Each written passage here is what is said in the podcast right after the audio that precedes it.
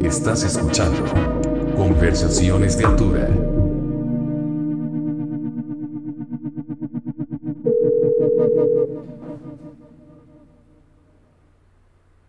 Hello. So, thank you for uh, tuning in for the first English edition of the podcast uh, Conversaciones de Altura. And I'm really happy to be doing this for the first time with my main man, Aaron Beam from the mighty, powerful Red Fang. Welcome to the show, man. Thanks, Joel. Nice to talk to you.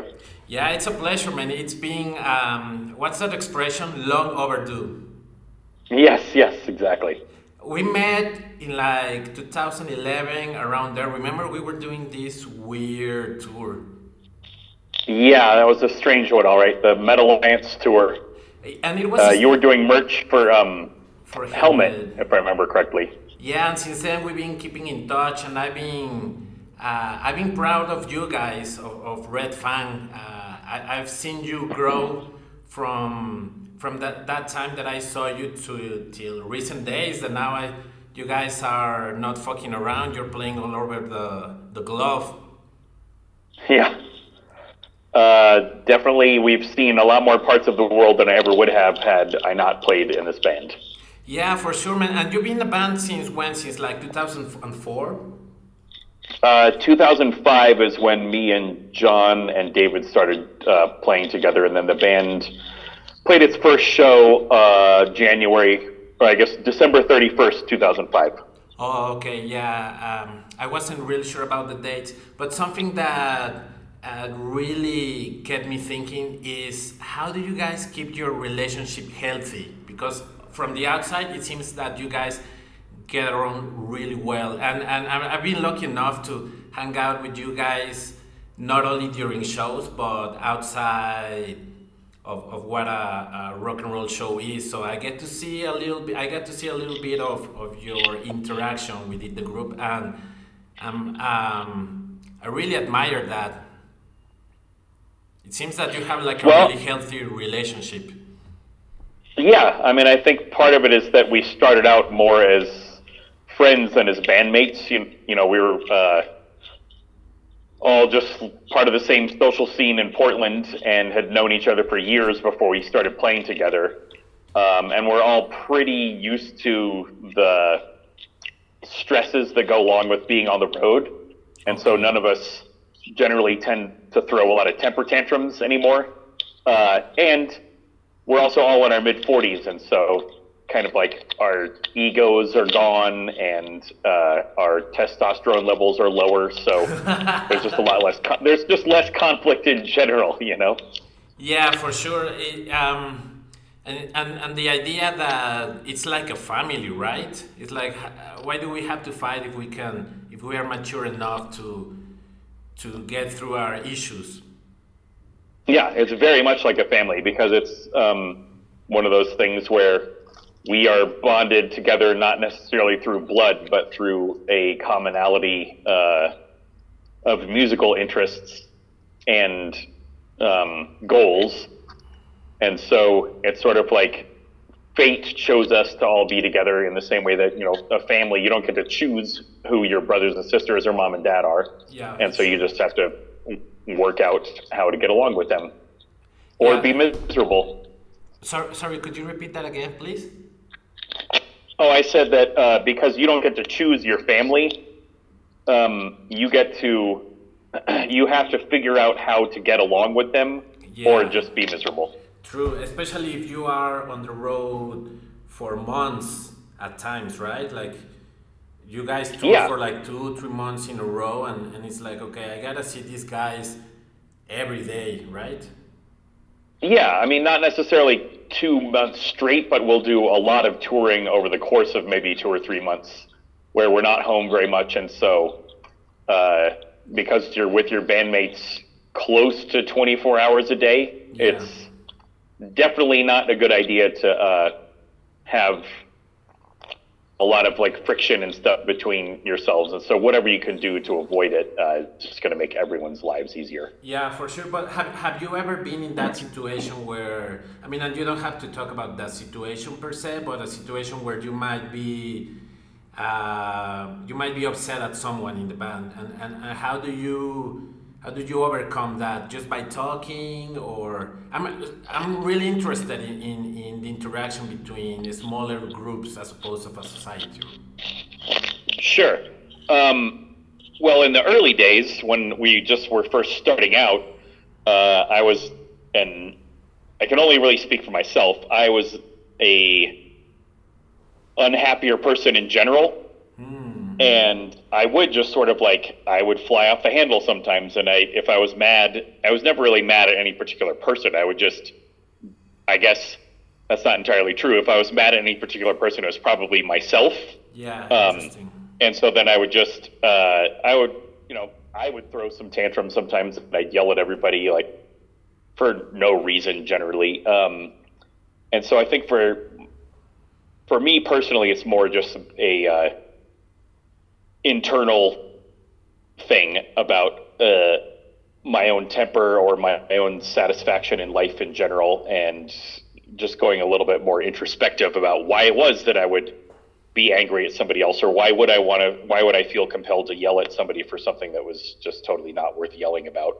And uh, yeah, so I sort of like checked myself over the years, and I'm happier in my um, personal life, and I, you know, do a little more meditating and stuff like that. So oh, I'm just a calmer person than I used to be. Yeah.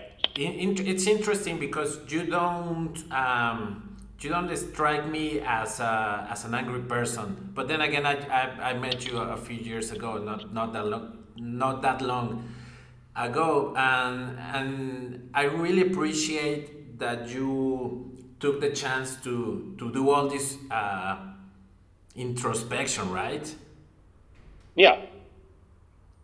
Um, well, I think every hopefully everybody appreciates it. I certainly uh, uh, I enjoy life a lot more than um, I mean I've always enjoyed life, but I feel like I went through some pretty dark periods, and and right now is uh, is my favorite time of life ever. Um, partly because right now is the only thing that exists. So yeah, it better sure. be your favorite time in life because if you're dwelling on the past, it's pointless because you'll never experience the past again. If you're dwelling on the future, that's pointless also because the you future. only exist right now.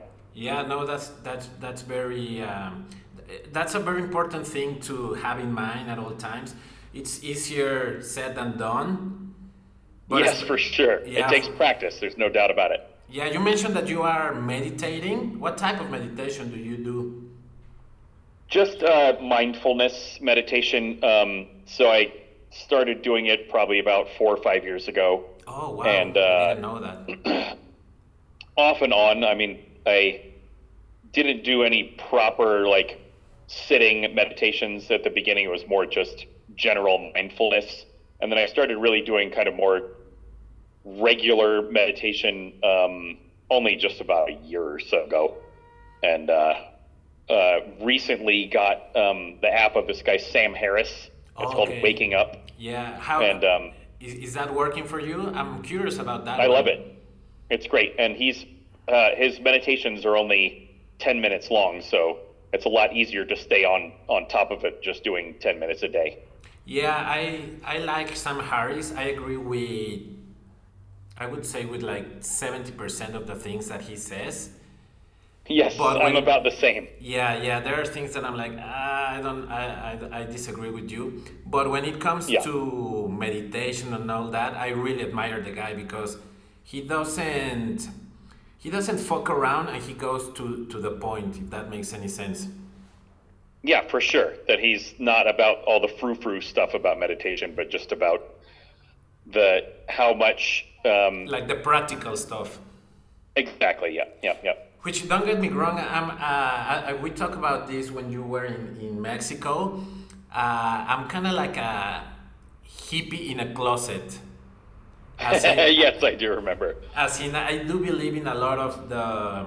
I think the expression in English is very airy, or you know, you know what I'm uh, talking about say it a lot of the say it again yeah word. like like i do believe in the in the fairy airy stuff of meditation oh yeah yeah that yeah yeah like yeah yeah the, the airy fairy stuff yeah like the spiritual practices if you may Sure.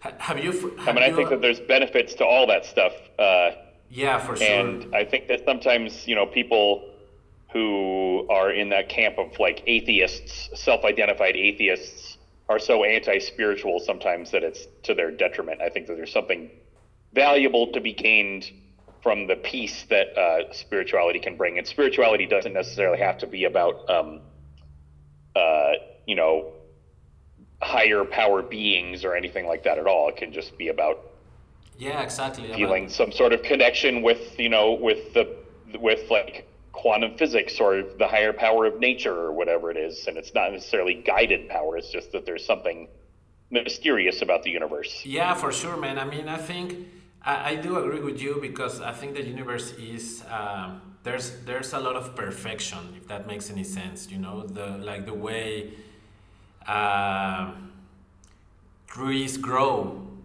so, something really cliche, Yeah. you know. And, and yeah, you, you don't really have to believe in a god to be spiritual. That that's just my my opinion. Even even about I mean, you write music, right? Uh, and you Yeah. get inspired sometimes. Wh- where do you think, uh, changing a little bit of gears here, where do you think that inspiration or, or, that, um, yeah, I would say so, like that inspiration or, or that, um, how can I say it?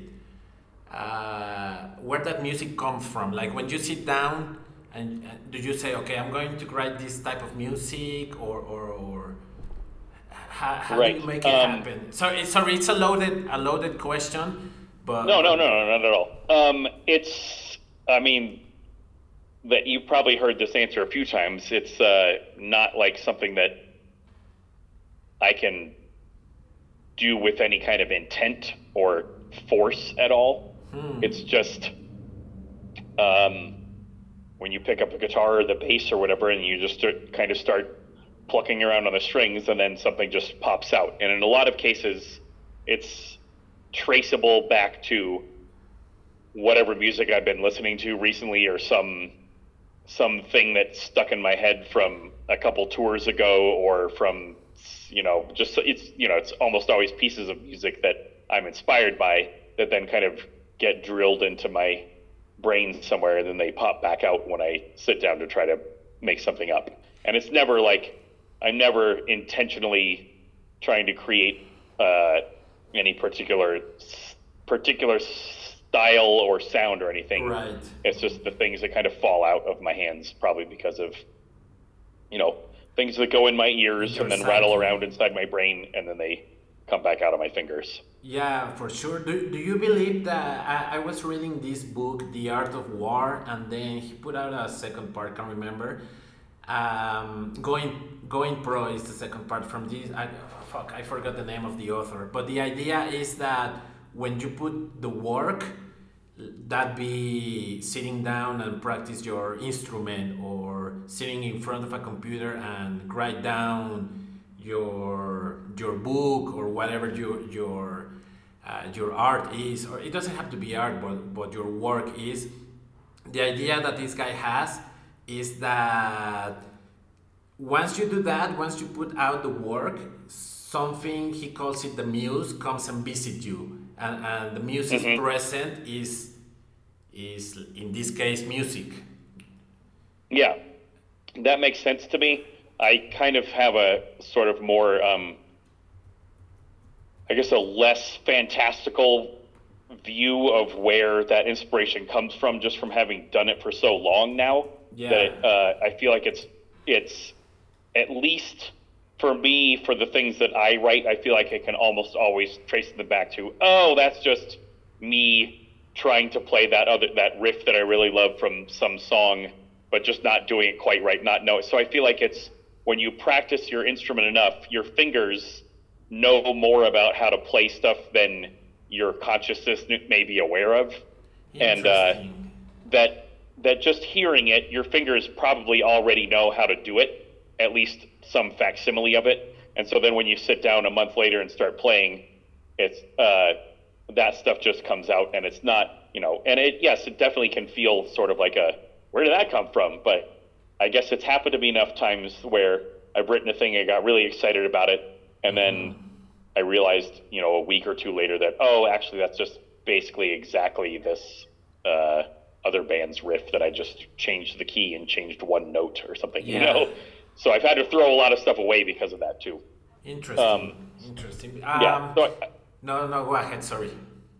Well, and I think that there's a reason why when you take uh, co- writing composition classes, that one of the first things that a lot of professors will have you do is write in the style of other famous of famous authors, so that you can get used to. You have to get used to being able to do other people's style, so that you can develop your own style, because there's no way that you would ever be able to develop a writing style completely in a vacuum.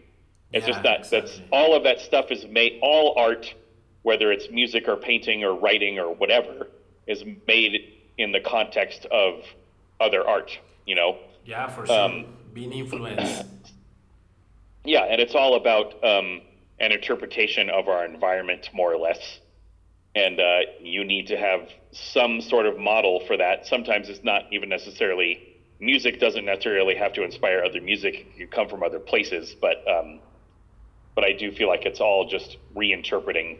Um, Yeah, your life experience, right? What you hear, yeah. what you see, who you hang out with, what happened to you Yeah. during the day. Maybe you woke up Yeah. feeling really nice, and then you went to the bank and and and talked to someone in the and bank. saw your balance, and then you feel horrible. Yeah, exactly. And then you come back home and and you write the the saddest song ever, you know.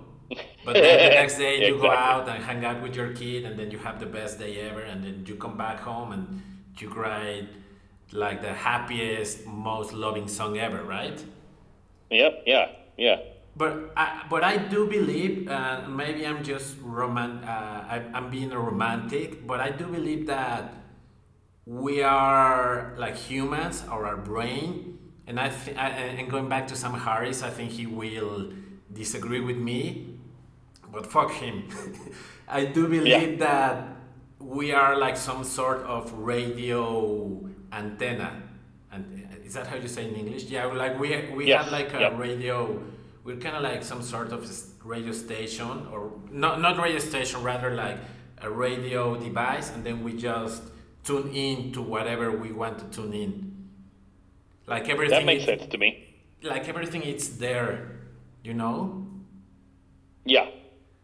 But who who knows? Well? I think that I think that he probably would agree with you on some level. I think uh, um, a lot of the tuning happens by the language that we learn, learn and the culture that we grow up in, and uh, the constructs that whatever our society has decided to create.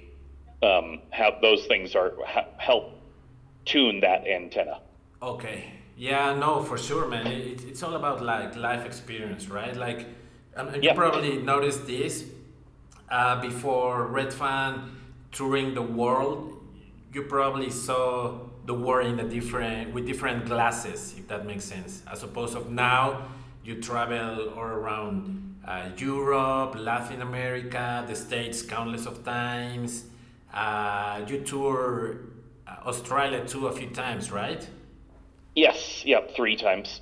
How, how does that, uh, going back to this influence thing, how does that have influenced your your your life in general? Um, well, I feel super lucky to have been able to go all those places.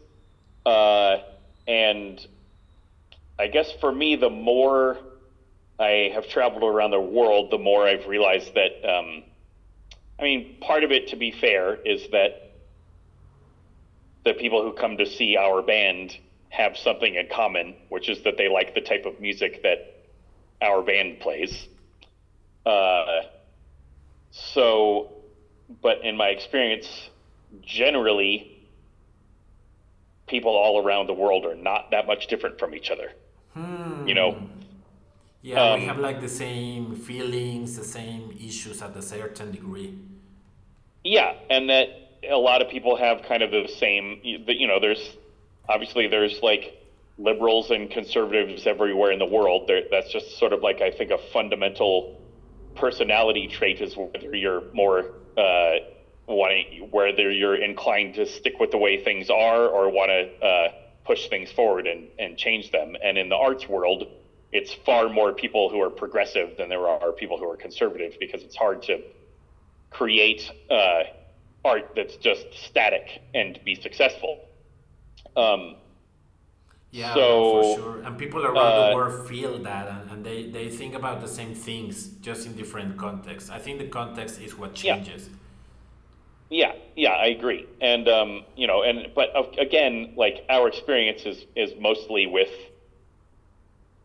It's not mostly. It's almost. It's ninety nine point nine percent of our experience going to other countries involves doing the exact same thing that we do in the U.S., which is dri- traveling from one nightclub to another nightclub and playing to a bunch of people who are rich enough to be able to afford to pay to come see a band and buy overpriced drinks and you know so we mostly interact with we mostly interact with the rich part of the world and whether you know rich means like millionaire or just what i mean by rich is just rich enough to be able to have To pay for a show. a bunch of luck yeah to have luxury income to be able to buy stuff that's totally not necessary for your basic survival um, Yeah, for sure. Whether So- whether it's that in Brazil or in in Sydney.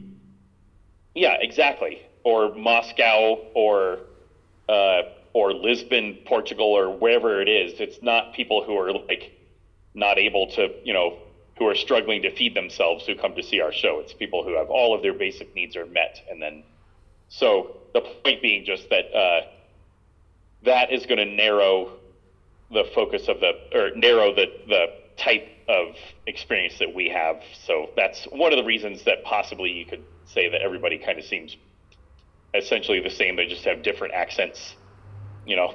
And the food's better in some places than others.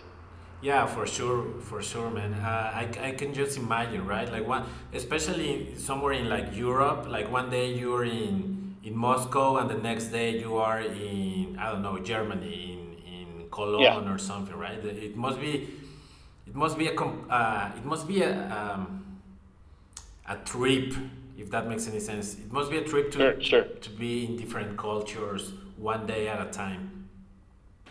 It is also because I guess because like going from Germany to Italy and back or whatever, sometimes you'll hear, you know, the uh, people who don't travel as much within Europe. You know, the Italians and Germans might have a lot of shit talking about each other, and I know it's not necessarily serious, but they'll shit talk each other about all this kind of stuff, and then meanwhile, I'm like, well, I just went back and forth between your two countries a whole bunch, and they don't really seem all that much different. Fun, you know, like sure, there's some cultural differences, but as far as just the people who come to our shows, they're not really that different. And it just seems funny to me that there's so many, uh, so much animosity can develop between people that, from my perspective, are not really that much different from each other.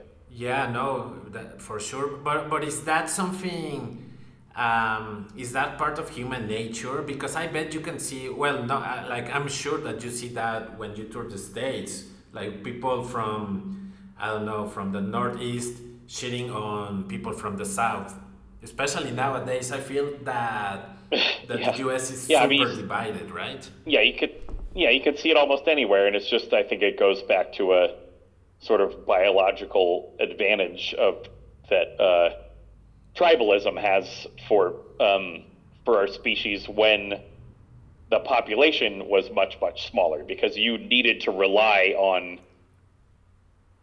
people in your immediate your vicinity tribe. for your survival and you needed to and you had to distrust people from other little groups because they might come and take your resources and then you would die. And so I think that there's vestiges of that kind of important survival mentality that have you know that have persisted into the modern era and they're not really advantageous anymore or necessary. No, for sure. I, I was um, late, like like two days ago. I was for some reason, and it's probably not my idea, but the but the idea that as humans we had to we like we protected ourselves from animals, right? And once we overcame that and we became like this big civilization through the years, now since we don't have to kill animals, we I don't want to sound uh, like a fatalist, but now we fight against each other. Make sense? Yeah, yeah, for sure. But let's see, let's see where this goes. I'm, I'm really fascinated by the idea that uh, things are changing to better or worse, and, and I don't know. I I can only say that we live in fascinating, strange times. Yeah. To quote uh, Joe Rogan, but but it, it's it's interesting, right? How how do you feel about things in the states nowadays?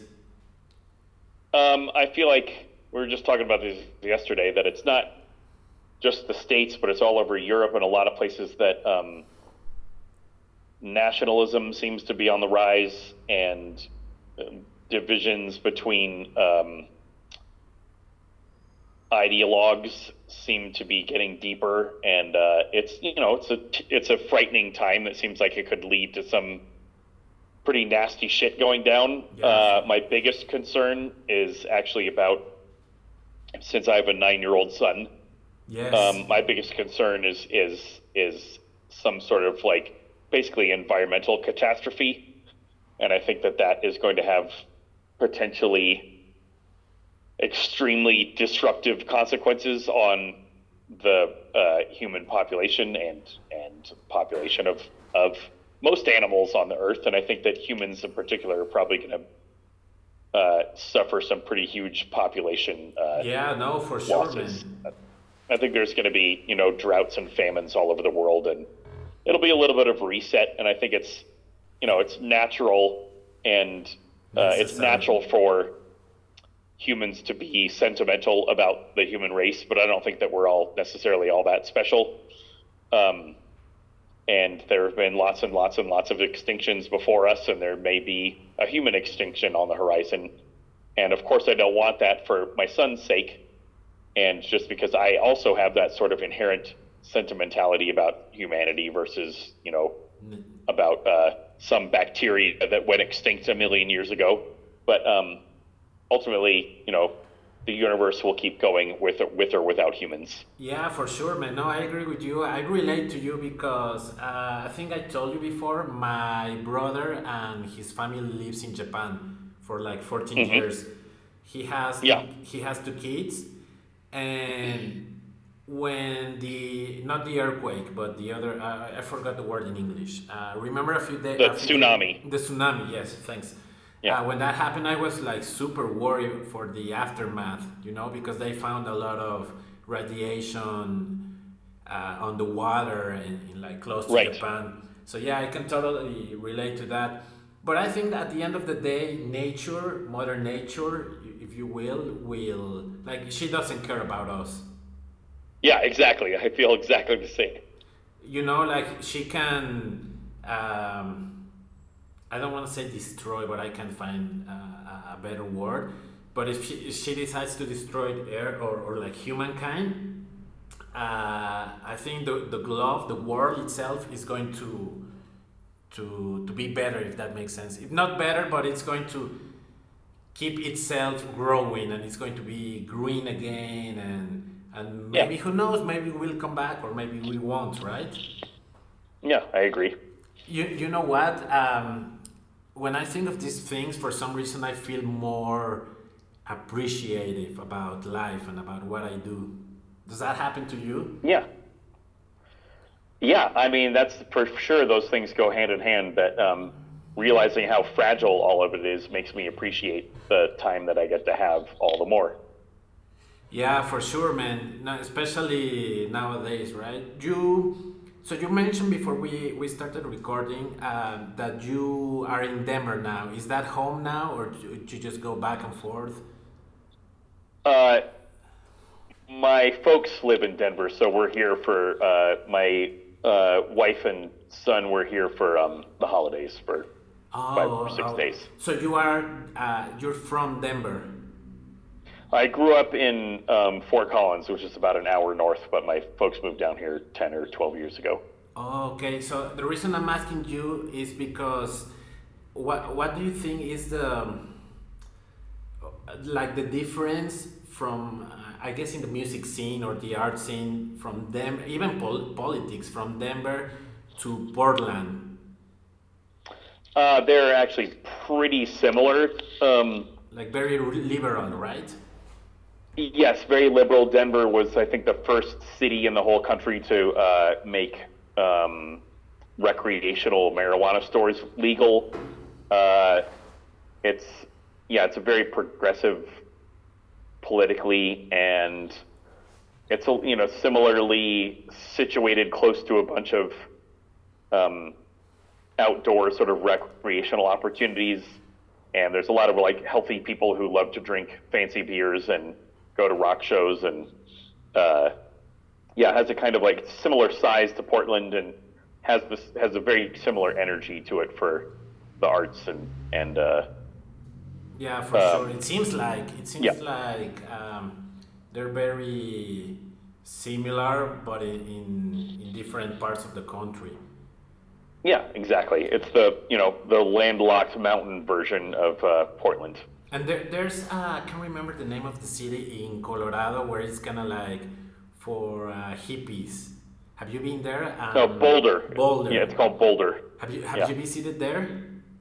Yeah, I actually went to a. Uh, I spent about three or four days there last summer um, at a wedding. Uh, my wife's friend was getting married, and so we hung out there for a few days. It's nice. It's real nice. It's sort of like the um. There's a town in Oregon called Eugene, and so it's like Eugene and and Boulder are almost like sister cities, and then Portland and Denver are like sister cities. Interesting. I don't think I, I went to Eugene. I went to another city in Oregon, and it was really strange for for a oh, Mexican oh, yeah? for a Me- for a Mexican person.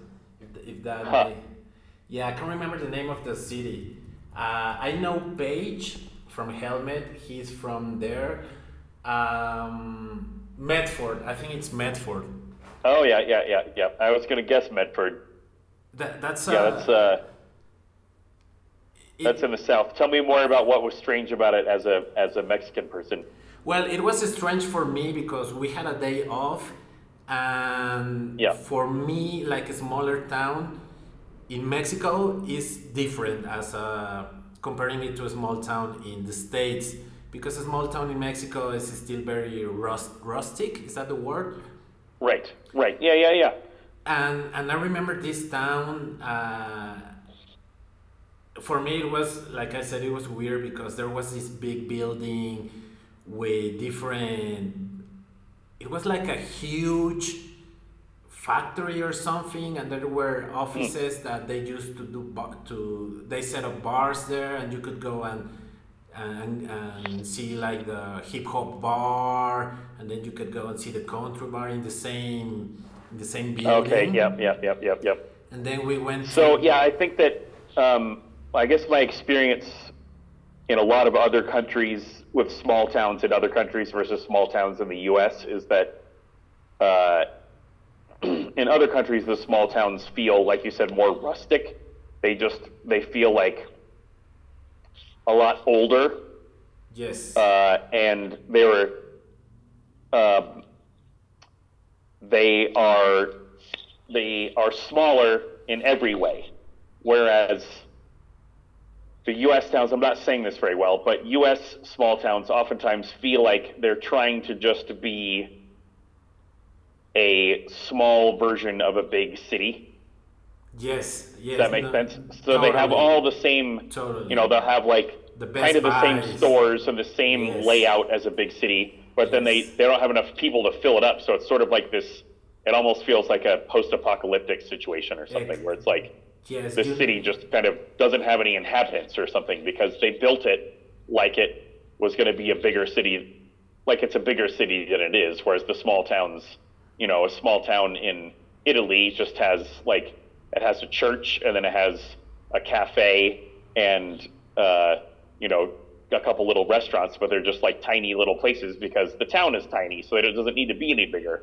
But a small town in the U.S. will have like a McDonald's and a Starbucks, Starbucks and yeah. a Burger Best King Buy. and a, you know and a, a, big huge Walmart and all this stuff, and but yet there's only you know four thousand people who live there or whatever.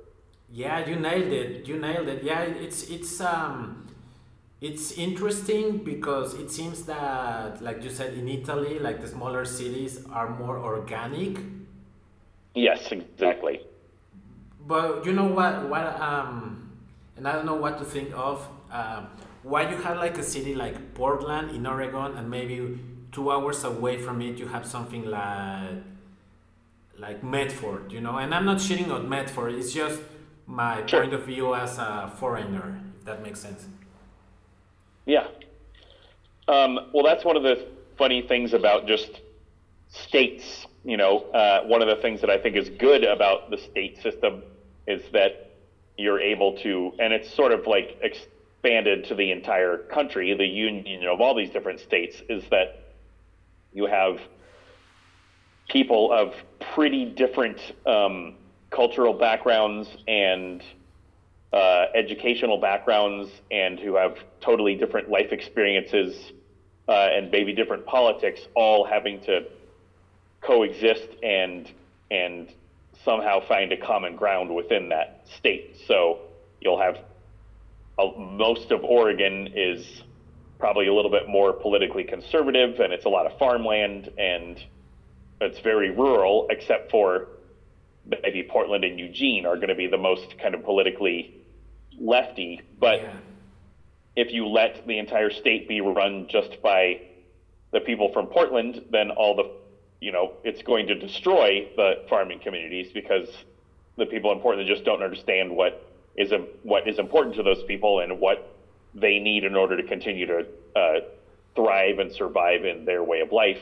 And so I think it's a really good thing, but it also sometimes might seem odd that you have such different um, politics all grouped under one Oh, the state. one- yeah, for sure, man. Yeah, it's the same in in Colorado, if I'm not mistaken. Like Denver is uh, more liberal, but if you go a little bit outside, it's uh, more conservative, right?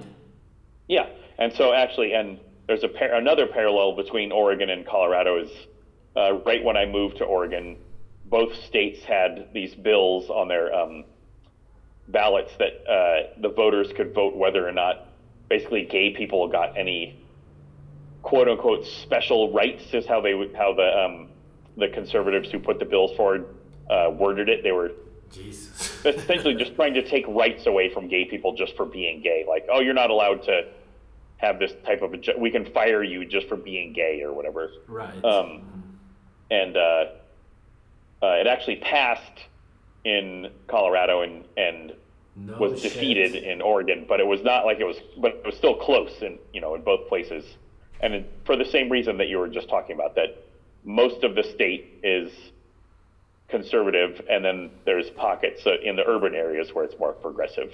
Right. And do you still miss uh, Colorado or Denver?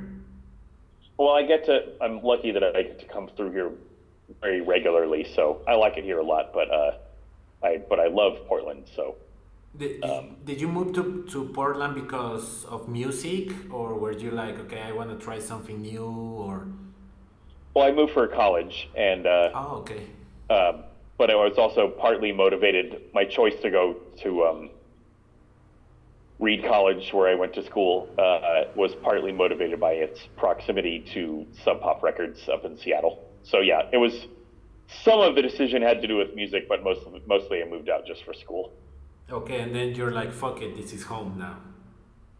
Yeah, I just loved it from the moment that I moved out. Yeah, for sure, man. I, I've been there a few times on tour, so I haven't had the chance to to really lost myself or immerse myself in in uh, Portland. But it seems like it's a, a great town. But it's like a- Yeah.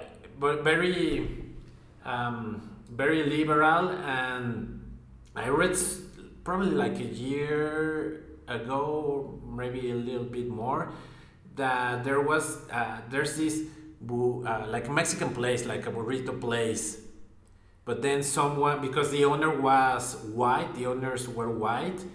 Uh, someone like a group of I don't even know how to call them, they shut it down because they were um, what, what's what's that word? Uh, culture appropriating. Yeah. yeah, it was cultural appropriation. That was that's one of the more frustrating, ridiculous stories about Portland in my for for me. That uh, it was two two women who traveled to Mexico and studied how. Um, you know, they studied a bunch of techniques for making Mexican food, and then came back up and opened up a little burrito cart, and they weren't hiding the fact that they learned how to make Mexican food in Mexico, but for some reason, and they just got targeted, I guess, because of I don't know what exactly it was, but they got harassed so thoroughly that they ended up just shutting down their cart, and uh, which I think is ridiculous because yeah. what's the best way to learn how to make Mexican food?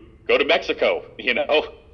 Yeah, and and, uh, and, and even if and I feel like no, sorry, there's plenty of there's plenty of people who travel to France to learn how to cook French food, and you don't get mad at them for cultural appropriation for, or go to Italy to like Mario Batali traveled to Italy to learn. I mean, he's got problems of his, you know, other problems that go far beyond this, but people don't get mad at him for traveling to Italy to learn how to make Italian food the way the Italians make it. You know, that's isn't that the most sensible thing to do? Is learn from the place where it actually comes from. So I don't know. I, that that's like part of that where the the liberalism and political correctness could go way, way, way too way far. Yeah, man. When I read that, I I uh, I laughed because I'm like, come on, I'm Mexican, and I don't really give a fuck. Even when I was living in Toronto, and and I would yeah. see like Mexican restaurants. Uh, owned by uh, Canadians, I'm like, yeah, probably this is not the best Mexican food ever, but who gives a fuck, right? Yeah, exactly. Why would you care if somebody is like? Does it really have to be the case that the only people who can cook Mexican food is are Mexicans? Like, what if I want to have Mexican food in um, in Prague? Yeah, there's exactly. probably just not that many Mexicans there. You know, it's going to be pretty frustrating if I have to wait until some Mexicans who feel like they also want to open a restaurant move to Prague. So, yeah, uh, yeah, it just doesn't make any sense at all to me because it's it also because that standard doesn't seem to be the case for most other cuisines. You know, there's some mm. people have made some stink about. Uh, there's a guy who opened a restaurant, a Thai restaurant called Pok Pok in Portland. Yeah, and he's he's a white guy, and so some people are a little irritated that a white guy has one of the more successful Thai restaurants in Portland, but he also spends, I think he said something like three months out of every year going back and studying with his his teachers in Thailand to learn, you know, to update and learn more techniques from them. And so, to me, if it's good, if it's good food, it's good food. I don't care what the nationality or the color of the person making it is. It doesn't make any difference at all. It's completely irrelevant. No, man, I, I agree with you. And that has happened to me lately with music. Because before, when I grew up, I was really uh, close minded, as in, I grew up listening to metal. So everything to me was either uh, metal or hardcore, you know? But nowadays, yep. I'm like, if I like music and I, I think that's it's a good song, I don't really give a fuck if it was written by Ozzy Osbourne or by uh, I don't know Taylor Swift or sure. You know? I, yeah, I think that's a great place to be.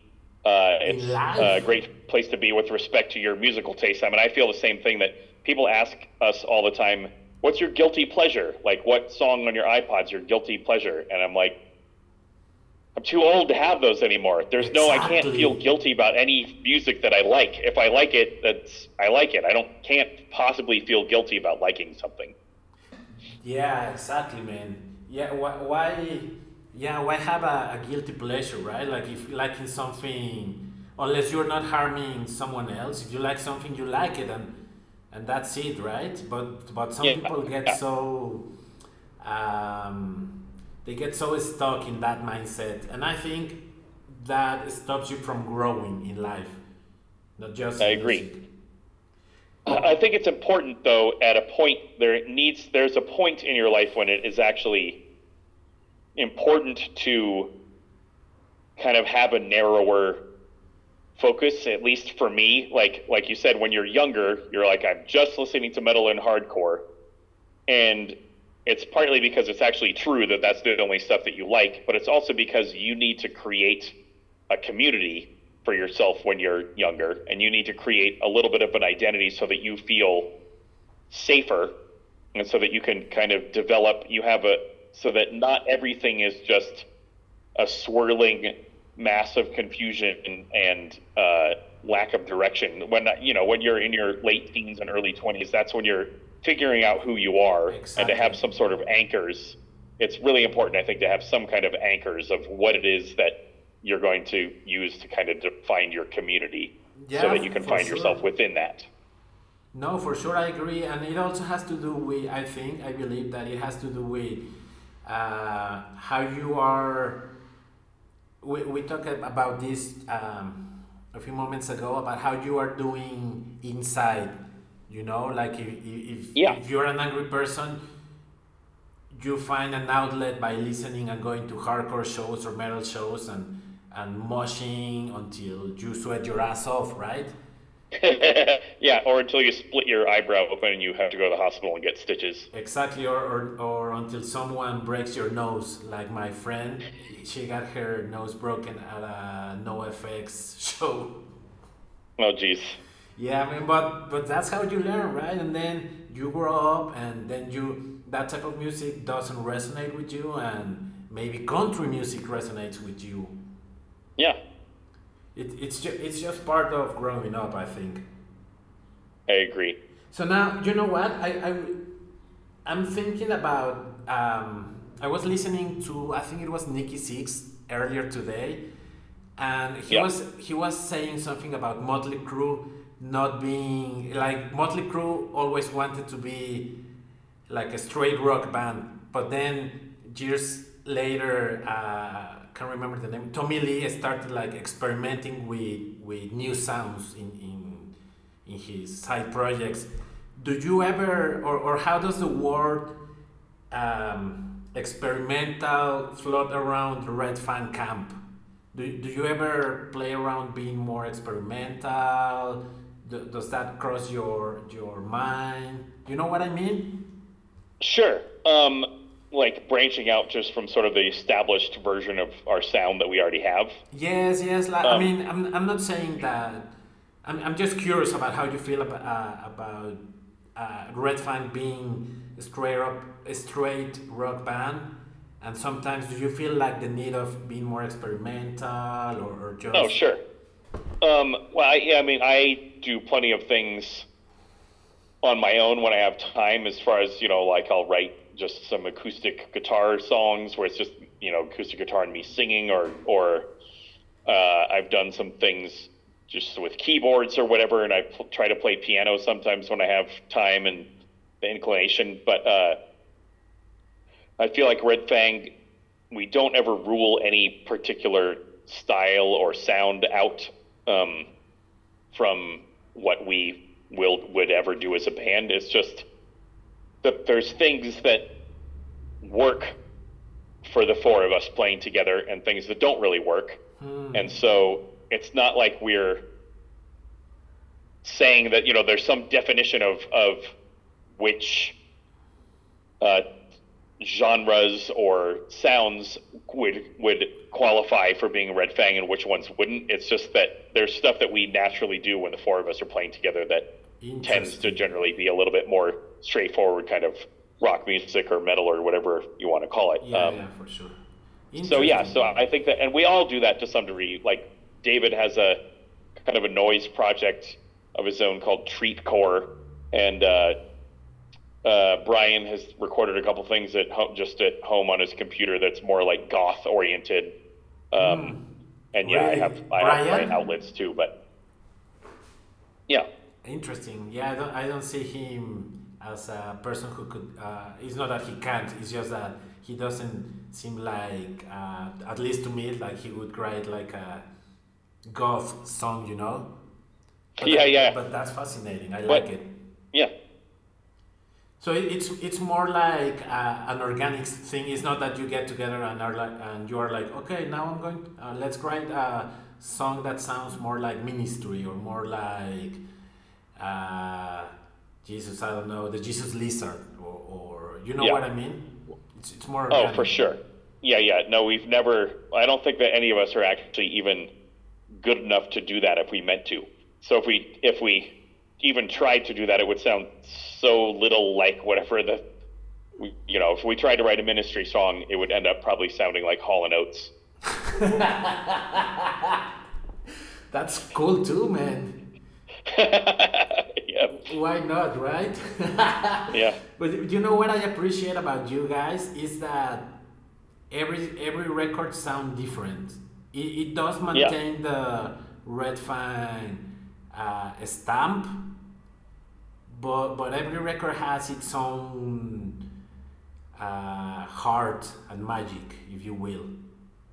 I, yeah. I believe that. I that's true, and I appreciate you saying that. Um, it's not again. That's not something that we intended to do. It's just part of the way that we write is so much just about what's happening right now in our minds and our hearts. And so, uh, because we don't have any uh, stated, we don't have a mission statement or a, or a direction that we're trying to go in. We just follow whatever the the, the muse is, as you if you will.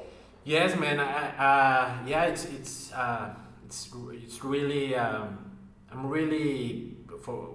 I'm really proud of you guys reaching the place that you have reached because I met you when you were uh, not starting out, but you were like really touring a lot, and then you you Yeah. reached to this place that I'm like, oh wow, I'm, I'm really happy for you guys.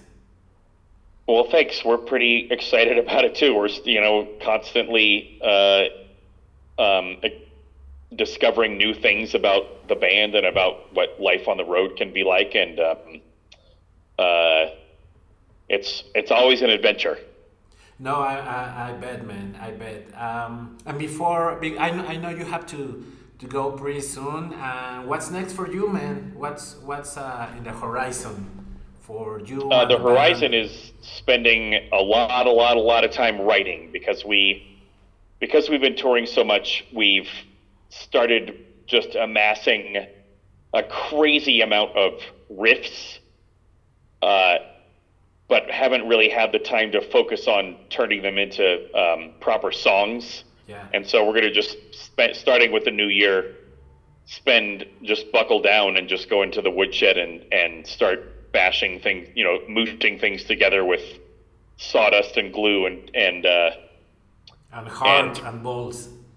yeah, exactly, and crank out a whole bunch of songs from all these riffs. I think we could, you know, if we had enough time, we could probably come up with another like twenty or thirty songs in the next few months. So we'll see. But do you feel? Um, well, two, two last questions. The first question is Sure. that is, is that the the thing that you enjoy the most uh, of being in a band, the the writing process. Absolutely. I mean, that's what. That's uh, your favorite thing. Yeah, I mean that was that's what I got into music to do was not necessarily to do it. I didn't even have re- really any particular thing as a goal. It was the thing that drove me to do music from the beginning without it ever even being a question. Was just getting together with uh, friends who had similar musical tastes and creating our own art. That's what drives me and what I love to do the most is take, you know, all the inspirations that have been rattling around inside my brain and then create my own versions of things and it's just super rewarding just in a vacuum. Wow. Um, and then I did have as a secondary goal was once I joined this band was I just want to be able to go on one one US tour because I'd never done it before.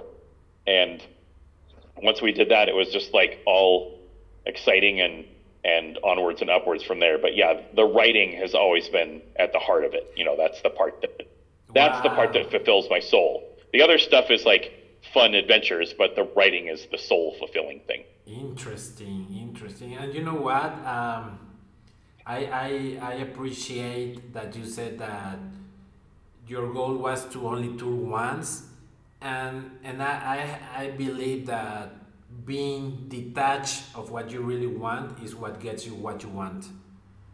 yeah, yeah, it makes sounds, sense. sounds very hippie and very uh, Buddhist, which I'm not. But but Right. I, I, I really believe that you know I see a lot of people uh, that they they they are so attached to the idea of being rock stars, but that attachment is what stops them from from from being where they want to be, right? Well, yeah, because you're focused on all the wrong things. You're focused on uh, when you're trying deliberately to do a thing to get people's attention or whatever, or to to make people care about your music. That it just is. People are smarter than that, and they can see through it. They can see through that you're not being genuine. Yeah, You know what I mean? exactly. Yeah, no, for sure, man. And well, man, I, I know you gotta go, and I really, really appreciate you taking the time for doing this. Uh, we gotta do the second part maybe next year. Because- Yeah, that'd be great. I enjoyed it a lot. Yeah, me too, man. It's always a pleasure talking to you. And um, oh yeah, I was gonna say there's this TED talk. I'm, I'm going to send you the link. It's about uh, being creative, and it has to a lot to do with what we were talking of being influenced by other people. It's called. Uh, you probably not sure if you heard about the book. It's called. Um, Fuck, I've been, I've been sleeping on the names. As the That's art, all right. That's all right. The art of stealing or something. Okay. Okay. Oh, steal like how to steal like an artist. Oh yes, yes, yeah. I have heard of it, but yeah, I'd love to hear that. Love to see the TED talk. Yes, man, for sure. And I'll, I'll send you some some other links because I know you you and I have kind of like the same uh, interest when it comes to like people like Sam Harris and stuff like that. Yes, for sure. Well, thanks, brother. I really appreciate, and uh, we'll be in touch for sure. Awesome. Thank you very much. And enjoy the. You're going to the zoo now. Yeah, to the zoo lights. That uh, they have Christmas lights up at the zoo. So Oh man, it's it must be must be beautiful, man. I, I kind of miss being surrounded by mountains. I mean, I guess I am because I'm in Mexico City. yeah, yeah, for sure but, you but, are. But you see, you see in Mexico City, it's not the same as Denver. You can you can actually see the the mountains in Denver, Yeah, it is a little different. But, yeah. and I bet the weed there is tremendous. Oh yeah, it's it's powerful. Okay, brother. Thanks you so much, man. We'll be in touch. Sounds good. Thanks, brother. Love you. Bye bye. Love you too. Bye. Acabas de escuchar Conversaciones de Altura.